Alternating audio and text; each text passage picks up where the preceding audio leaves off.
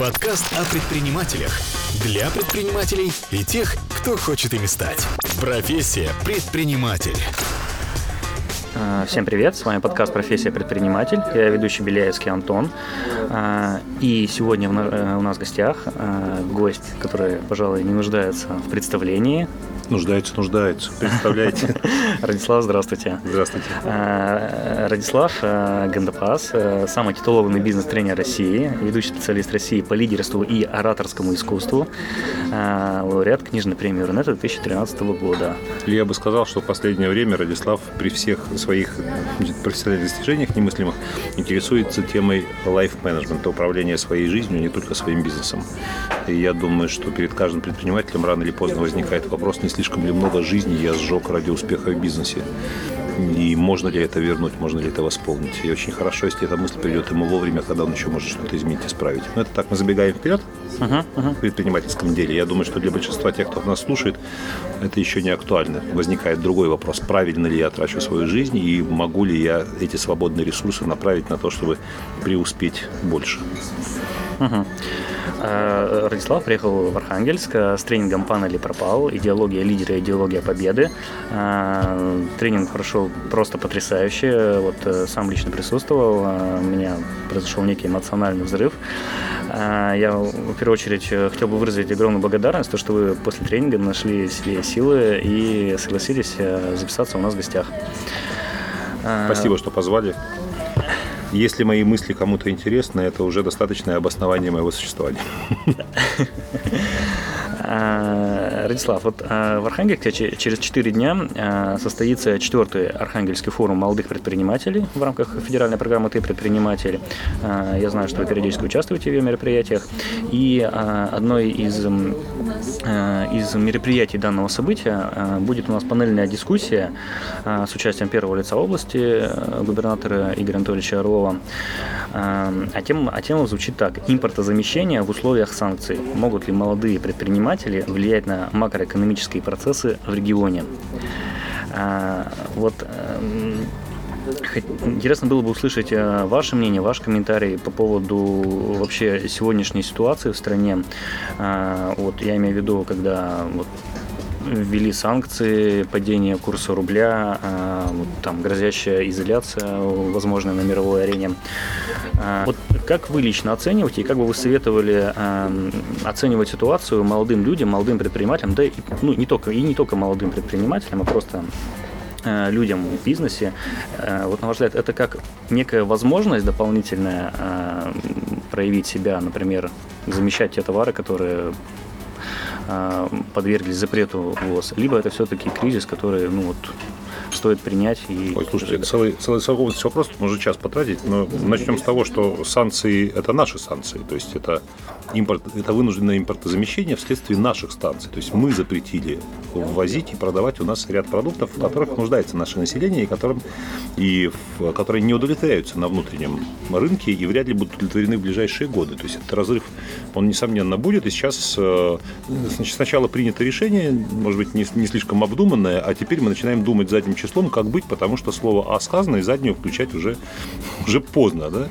То есть мы, как бы, Запад поставили перед э, тяжелой ситуации в ответ на ту тяжелую ситуацию, которую Запад создал не для нашей страны, а для группы лиц и компаний, которые участвовали в некоторых, по всяком случае, по мнению Запада, нарушении международных норм и правил. То есть это, это наказание за несоблюдение правил игры. Это своего рода удаление с поля или там желтая карточка на футбольном поле, но футболист сказал, ах, вы нам желтую карточку, да вы кто такие, нате вам красную. Да? Ну, это и возник, возникла некая конфронтация, которая не на пользу никому, ни нам, ни Западу на самом деле. Э, Молодой предприниматель может воспринимать это как некий шанс, как рынок, как поле освободилось рыночное. Но однако, давайте без иллюзий. Никогда падение конкуренции не было стимулятором бизнеса. Никогда искусственная ситуация отсутствия конкуренции не заставляла нас производить товар лучше э, и там э, совершенствовать бизнес и так далее. Я бы тут не, не я против иллюзий. Я считаю, что иллюзорная картина мира, да, с какой-то эйфорией, с каким-то там с какой-то патриотической нотой, мы сейчас, оно никогда не полезно. Бизнес это трезвая вещь. И когда в бизнесе начинают доминировать эмоции, ничего хорошего не получается. Эмоции нужно оставить для людей, которые занимаются управлением людьми, там, властью, политикой. Вот политика – это сфера эмоций, а бизнес – это сфера трезвых решений. И когда они, когда они смешиваются, бизнес с политикой, да, когда бизнес обслуживает интересы политики или политика начинает работать на бизнес, ничего хорошего, мне кажется, получиться не должно. Поэтому э, лучше всего предпринимателю оценить ситуацию трезво так, как она есть. Есть ресурсы, там есть, нет, насколько хватит, какова, какова возможная доля рынка, какова динамика, нужно оценить и так далее. Вот. Мне меньше всего хотелось бы, чтобы чтобы форум прошел а, с лозунгами «мы там догоним, перегоним, наваляем, все справимся» и далее. Мы это проходили уже. Мы 72 года экономику строили на лозунгах. К чему она пришла, мы знаем, и до сих пор выкарабкаться не можем. Нужно трезво оценивать. И не нужно этих «мы обещаем, рапортуем партии, что мы юные пионеры бизнеса, справимся» и так далее. Ну, будет трудно будет трудно, вопросов нет. Особенно э, нужно понимать следующую вещь санкциям со стороны Запада по отношению к России подверглись, точнее, наши, за, это бог с ним, что там Запад. Санкции в ответ. А, наши санкции в ответ привели к запрету ряда комплектующих, высокотехнологичных и так далее. И поэтому придется сложно. Вам придется мало того, что заниматься импортозамещением, еще в условиях, при которых вы не можете закупать на Западе а, продукты высокотехнологичные, без которых невозможно развитие целых отраслей. Поэтому посмотрите, в каком секторе вы можете работать. Безусловно, будут некоторые возможности. Чем-то они могут ограничены, чем-то могут быть расширены. А, Россия – страна невероятных возможностей в бизнесе, невероятных. И люди на Западе это знают, и наши соотечественники, которые когда-то эмигрировали, проявили интерес к России в этом смысле. Но совершенно бедовые условия для бизнеса. Мне очень нравится налоговое законодательство современное. Мне ага. очень нравится. Но я говорю мне, я не, не, не расписываюсь за всех. У меня то есть есть несколько бизнес-проектов. Я считаю, что сегодня для ИП, для малого упрощенка, вот упрощенная форма налогообложения, это совершенно потрясающая, беспрецедентная вещь. Она позволяет мне абсолютно не напрягаясь, абсолютно не затрачивая никаких усилий, не привлекая специалистов сторонней организации, отчислять все налоги. Мои предприятия платят налоги в 100%, без, без всяких уловок э, и так далее. В этом нет необходимости. Я не вижу, зачем мне нужно напрягаться для того, чтобы... Там, что я выигрываю в этом случае? Я плачу все налоги абсолютно счастлив. У меня есть патент, который позволяет... Я покупаю каждый год на одну форму деятельности. Я, а, форма налогообложения – это патент. Смехотворные деньги, а, но при этом мы с государством абсолютно друг другом довольны. Мне это нравится, но не могут не нравиться в бизнесе какие-то uh-huh. другие вещи. Мне очень не нравится, когда решения в отношении бизнеса могут приниматься с кондачка, без каких-то консультаций с игроками бизнеса. Они принимают это решение исключительно политически. Эксперты кричат кричат, нет, нет, вы же убьете, вы же таким образом себе же хуже делаете. Но в ответ на это не слышат, дескать, ничего лезть не в свое дело, наше дело командовать, ваше дело подчиняться. Э, вот это мне не нравится, допустим. Мне кажется, что бизнес... Э, сегодня ведь статистика очень интересная. 143 миллиона населения Российской Федерации. Из них на иждивении у работающей части находится 128 миллионов. То есть 15, тысяч, 15 миллионов человек генерируют, собственно, те ресурсы, которыми э, насыщается потребности 128 миллионов. За 128 миллионов попадают не только старики, дети, инвалиды, это госслужащие, которые не генерируют прибыли как таковые, это военные, это врачи, учителя, которые не генерируют прибыли, они э, питаются теми средствами, которые создает 15 15 миллионов. Ага. Вы понимаете, что при таком соотношении эти 15 миллионов имеют право участвовать в принятии ключевых решений.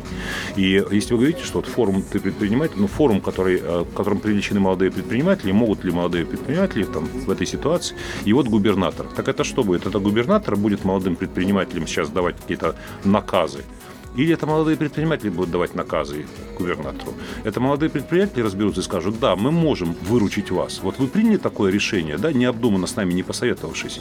Экономическое решение, да, которое на самом деле политическое. И сейчас вы нам предлагаете расхлебывать, разруливать эту ситуацию. Ну хорошо, мы готовы в этом поучаствовать, но при условии, что нам будут созданы вот такие такие условия. При условии, что если вы будете вот делать это и это. При условии, что вот в этих, в этих законах вы скажете, сейчас военное время, допустим, да, время кризисное, критическое, и поэтому мы считаем, что эти законы могут быть, иметь ряд послаблений в случае, если компании участвуют в решении проблем, которые созданы, ну, которые созданы государством или которые призваны э, там, обеспечивать государственные решения, решения политические, скажем, на международной арене. Если диалог будет в таком режиме происходить, то я за. Всецело. Если вы предприниматели молодые, собираетесь сесть и слушать, что вам сейчас губернатор расскажет, как вам нужно себя вести, то ситуация не изменилась. Вы не обрели никакой свободы, вы не являетесь свободными людьми, вы не являетесь самостоятельной единицей. Вы э, снова пионеры, которые будут э, там вздымать руку, салют, рапортуем и так далее, и так далее. Мне кажется, предприниматель, как во многих развитых странах, должен не только принимать решения в отношении своей жизни, он должен влиять на глобальные процессы. Потому что его деятельность, она неизбежно отзывается во всех сферах жизни, и не только в экономике. Поэтому, мне кажется, он, должен, он может и должен принимать участие в принятии решений. А сегодня очень странная вещь, когда выборы э, идут пенсионеры, принимают решения, выбирают власть, а предпринимателю некогда, потому что у него работы много, он и на выборы не ходит. Диалог это когда два человека разговаривают, да, когда диалог власти и бизнеса это два разговаривают, а не один разговаривает, а другой внимает и записывает очень внимательно. Да, ну со стороны организаторов я думаю, что будем всячески пытаться сделать эту дискуссию обязательно в порядке двухсторонней. А... Еще бы. Сегодня государство заинтересовано в бизнесе, а не наоборот. Ну, государство, где могло, гайки закрутило, поэтому ну, от государства бизнес, мне кажется, уже ничего не ждет особо-то. Я думаю, что все простились с этой иллюзией в начале 2000-х, что государство поможет бизнесу, что государство и так далее. Но вот есть проект «Ты предприниматель», но он дарит надежду. Если только это не профанация, если это реальная, реальный диалог, если это реальный проект, а не просто показушная потемкинская деревня. Вот, дескать, посмотрите, на что мы тратим бюджет. Мы, видите, помогаем предпринимателям, диалоги с ними устраиваем с, в красивых местах с, банк, с банкетом. Я утрирую сейчас, вы понимаете, я несколько да, конечно.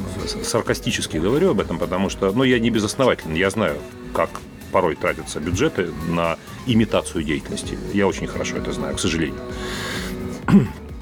Если это действительно реальный живучий, жив, живучий проект, который поможет людям стартануть хорошо, ну супер. Да, очень интересно такая вот э, именно было услышать вашу точку зрения по данному вопросу. А вопрос больше вам, вам как психологу. Насколько сильно влияет клим, окружающие климатические условия и продолжительность светового дня на деятельность человека? Вот у нас город э, Архангельск э, с, ну, с, мягко скажем, не самыми идеальными в этом плане условиями. Стоит ли человеку приспособиться к этим условиям, либо сменить? Окружающую. Ну, это личный выбор каждого человека. Если вы говорите о там, психологическом аспекте, должен сказать, что угол наклона Солнца к горизонту, он определяет степень оптимизма людей, живущих в регионе. И на севере, понятное дело, угол наклона острый. Э, это значит, что солнечный луч преодолевает больше, большую толщину фильтра атмосферы. Угу. Соответственно, до человека, до его глаз доходит э, волна другой частоты, с другими характеристиками и за более короткий промежуток времени. А количество вот той энергии, ну, как бы энергии Солнца, не uh-huh. буду вдаваться в подробности физические, в которых я не силен, оно определяет степень оптимизма человека, веры в будущее, веры в свои силы и так далее, и так далее. И понятно, что северные, в этом смысле северные регионы, как говорят, более депрессивные, а южные, они вот более наполнены оптимизмом. Но при этом прямая взаимосвязь между успехом жизни и оптимизмом, она, она скорее обратная. Давайте посмотрим на страны Карибского бассейна. Там вы найдете богатые страны? Нет. Вы найдете там людей, которые активно, э, занимают активную жизненную позицию, заряжены на успех и так далее? Нет. Основное население ну, там, не знаю, курит траву, выполняет легкую физическую работу, болтается без дела. Но они много танцуют, любят друг друга, э, играют в футбол и так далее. Они очень оптимистичны. Они оптимистичны настолько, что не заботятся о своей жизни, не заботятся о том, чтобы ее организовать, не заботятся о будущем совершенно. Я это знаю не понаслышке, поскольку бывал uh-huh. в, том, в тех местах. Э, если мы, построим, мы смотрим на страны северные, мы можем увидеть страны, как Норвегия, Финляндия, страны с очень высоким уровнем жизни, с очень высоким ВВП на душу населения. Мы, ну, Норвегия, э, северная страна, уж куда севернее тогда, Лапландия, что ли? Ну, Лапландия, тем более, тем более не страна. И Финляндия, страна в целом да. А, успешная, с очень высокими социальными гарантиями, с очень низким уровнем преступности. А, при этом, что забавно, руководство этих стран, э, если не прозябает в бедности, то, во всяком случае, ведет более чем скромный образ жизни. А, Финляндия может похвалиться одними из самых высоких в мире, если не самой высокой в мире заработной платой. И при этом это результат целенаправленных действий в течение поколений людей. Поколений. Как видите, взаимосвязь между оптимизмом и успехом, она скорее обратная, чем прямая. Поэтому стоит ли менять регион проживания из-за того, что вот климатические условия там и так далее.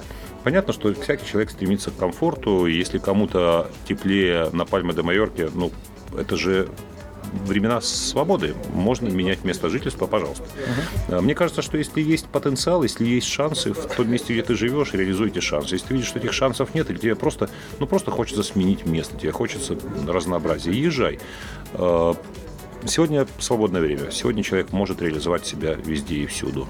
Можно приезжать uh-huh. в родное место уже не в качестве жителя, а в качестве uh-huh. мецената и покровителя. Можно приезжать и помогать реализовывать здесь проекты людям, которые здесь живут, реализуют себя. В конце концов, связи с малой родиной, они остаются на всю жизнь.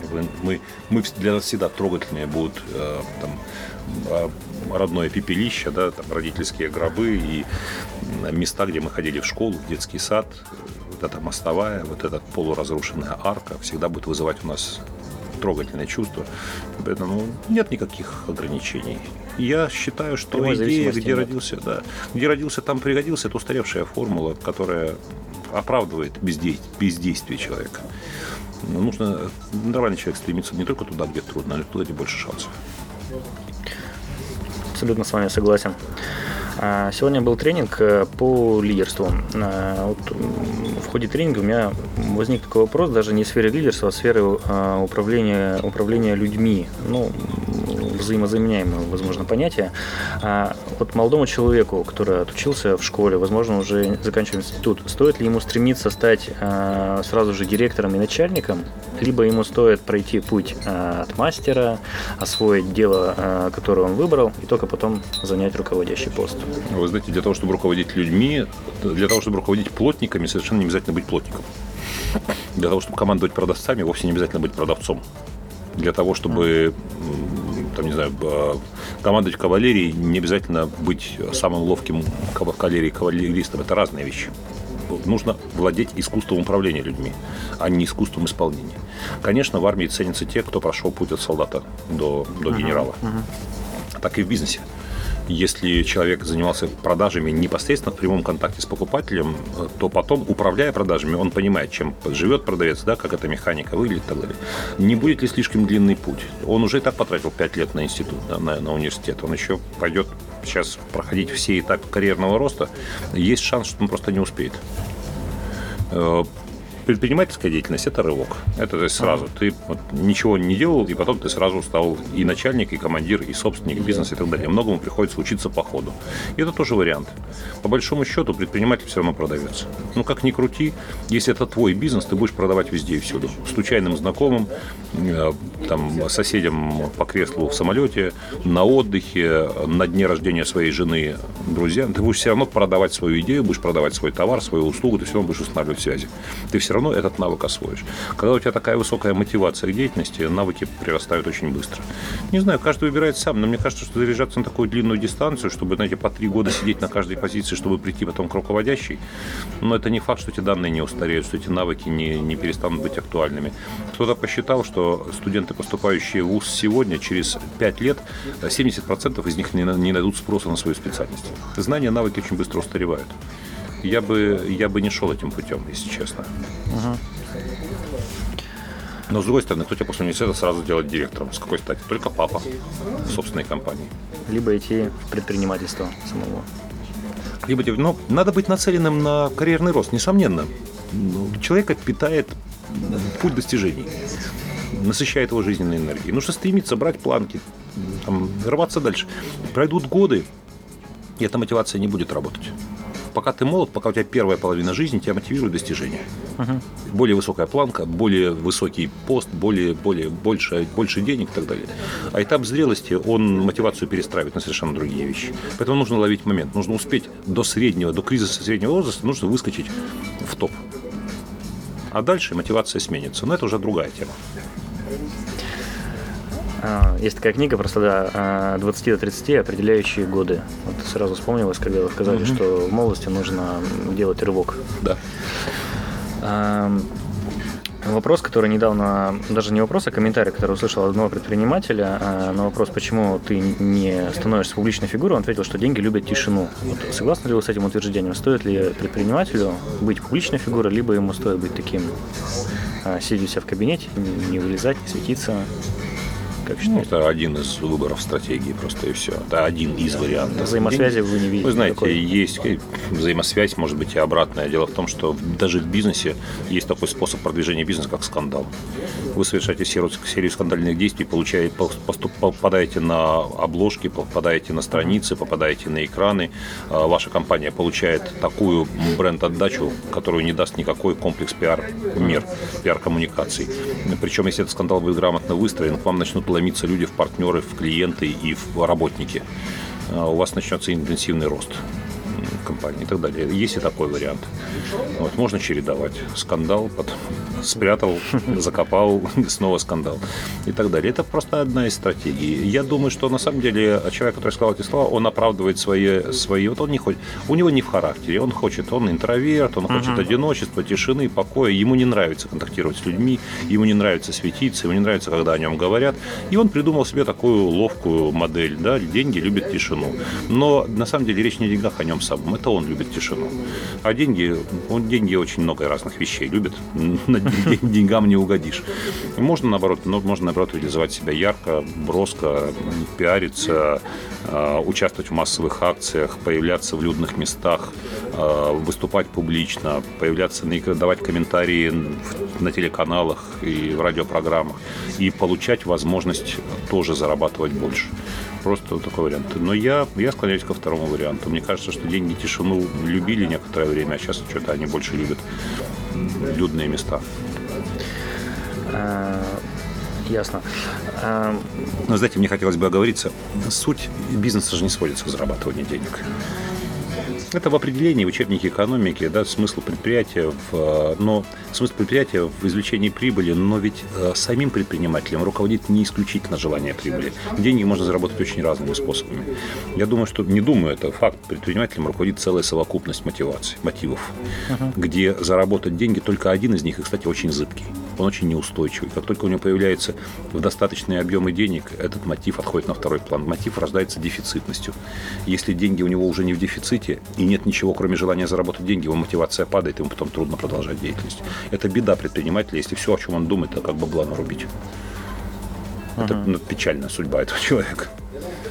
Его ждет глубокое разочарование, потому что денег он заработает очень быстро, а ради чего жить и, и работать дальше становится непонятно. Ну, ставить себе все новые и новые планки, в том числе и в Это бесконечно невозможно. Арифметическое превращение суммы в э, качестве плана, оно не является внутренним мотивом. Рано или поздно все равно ему будет достаточно. Он будет присыщен, и тогда, тогда беда. Должны появляться мотивы более высокого порядка. Мотивы реализовать свой потенциал, мотивы преобразить мир вокруг себя, мотивы дать людям некоторые возможности, которых они не имели, мотивы занять более высокие социальное положение, получить, да, ну и так далее, и так далее. А, Я вот из ваших интервью знаю, что вы планируете своих детей а, отдавать э, в зарубежное учебное заведение при э, для получения высшего образования. Да? А, вот, может быть, вы посоветовали бы, вот молодой человек, он закончил школу, возможно, он отучился, э, получил высшее образование себя в городе, в России. Может, посоветуйте э, учебное заведение, куда бы посоветовали ему Куда? Он уже на третьем десятке. Пусть идет работать, хватит уже иж- иждивения, ижди- иждивенцем быть.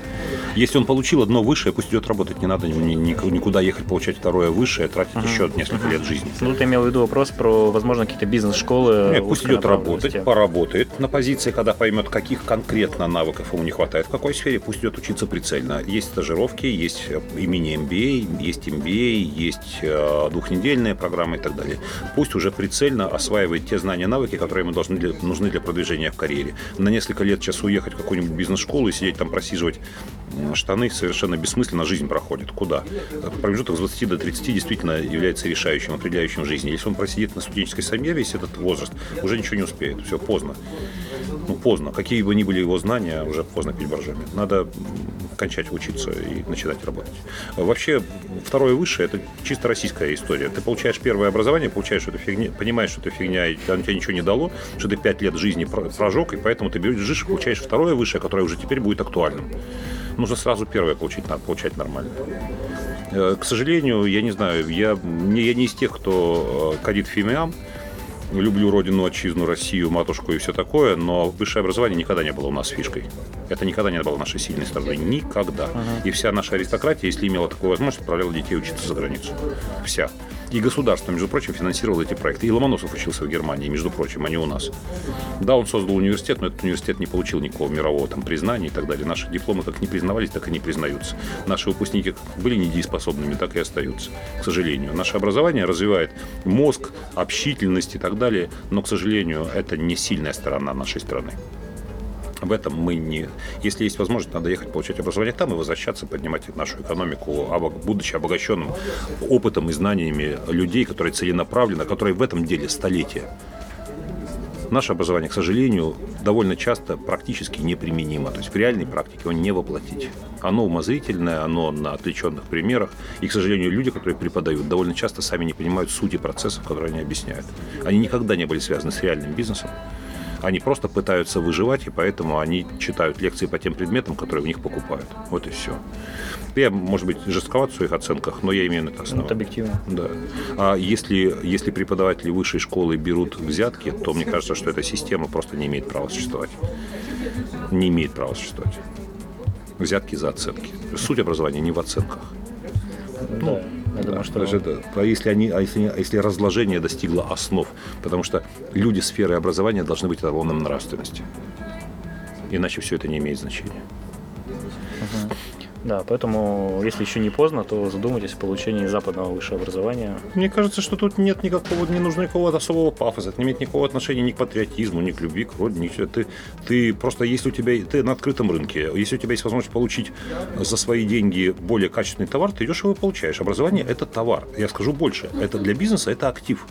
Потому что свои знания и навыки ты инвестируешь потом. Если ты пять лет жизни и чертову гору денег тратишь на получение того, что активом быть не может, на пассив, то какой ты предприниматель, что это за подход? Ты должен выбрать лучший товар, оплатить его, получить его и вложить его в бизнес. И двигаться к успеху. Отлично. Владислав, вот э, напоследок хотелось бы, вы сегодня в тренинге порекомендовали ряд э, деловых книг, э, ряд фильмов, а вот могли бы порекомендовать художественную литературу, возможно, романы? Вот, которые, вот, может быть, запомнились. Традиционный, традиционный вопрос, традиционный ответ. Гоголь, «Мертвые души». Почитайте историю э, инициативного коммерсанта. Оно, она гораздо сложнее, чем кажется на первый взгляд. Это uh-huh. не просто ироническая поэма. Это э, и суть, и философия предпринимателя там в значительной степени заявлены. Это повод для серьезного размышления на самом деле. Э, конечно, имеет смысл почитать Теодора Драйзера «Финансист». Угу. Прекрасное произведение «Волк с Уолл-стрит». Почитайте книгу, не, ну, посмотрите угу. фильм. Это само собой. Это две, два разных впечатления. И фильм, и книга. Имеет смысл почитать книгу. Тем более, что книга создана реальным прототипом. То есть герой книги, автор книги и герой книги – это одно и то же лицо. Угу. Это человек, который описал свою жизнь, путь своего становления, иллюзии, философию, ценности. Вот. Сейчас он преподает, сейчас он ездит по всему миру с лекциями, семинарами, тренингами э, и отдает деньги тем, кому он должен. Часть денег он обязан uh-huh. по закону перечислять тем э, обманутым вкладчикам, на которые доверили ему свои средства. Это очень серьезная, поучительная история, э, которая должна быть творчески переработана, воспринята нашими современниками. Те, кто жил в 90-е, тот знает, насколько соблазнительна была история, насколько соблазнительно было, был сценарий быстрого успеха любой ценой. И к чему приходит. Сегодня мы все чаще задумываемся об ответственности предпринимателя. Предприниматель – это не просто человек, который решил быть успешнее других и готов ради этого рискнуть, вложиться большими усилиями и так далее. Это человек, на котором лежит ответственность. Выживание uh-huh. популяции лежит на лидере. Вожак стаи отвечает за то, чтобы стая выжила. И вот эти 15 миллионов э, активных людей, активно работающих, они отвечают за 143 миллиона населения России.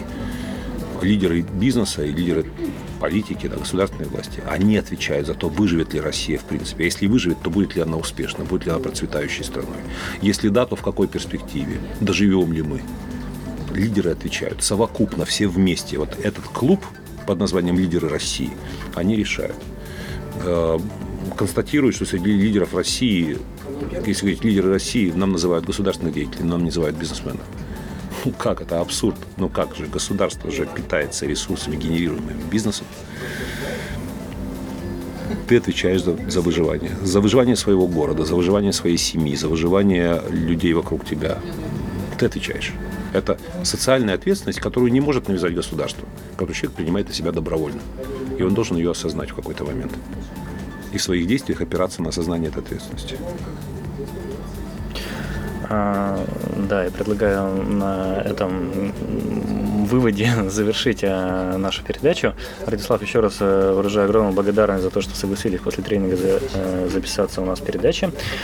А, я также хочу выразить э, огромную благодарность компании «Эверест», которая занималась организацией тренинга Радислава в Архангельске, лично Михаилу Паршину, за то, что дал возможность пообщаться с вами.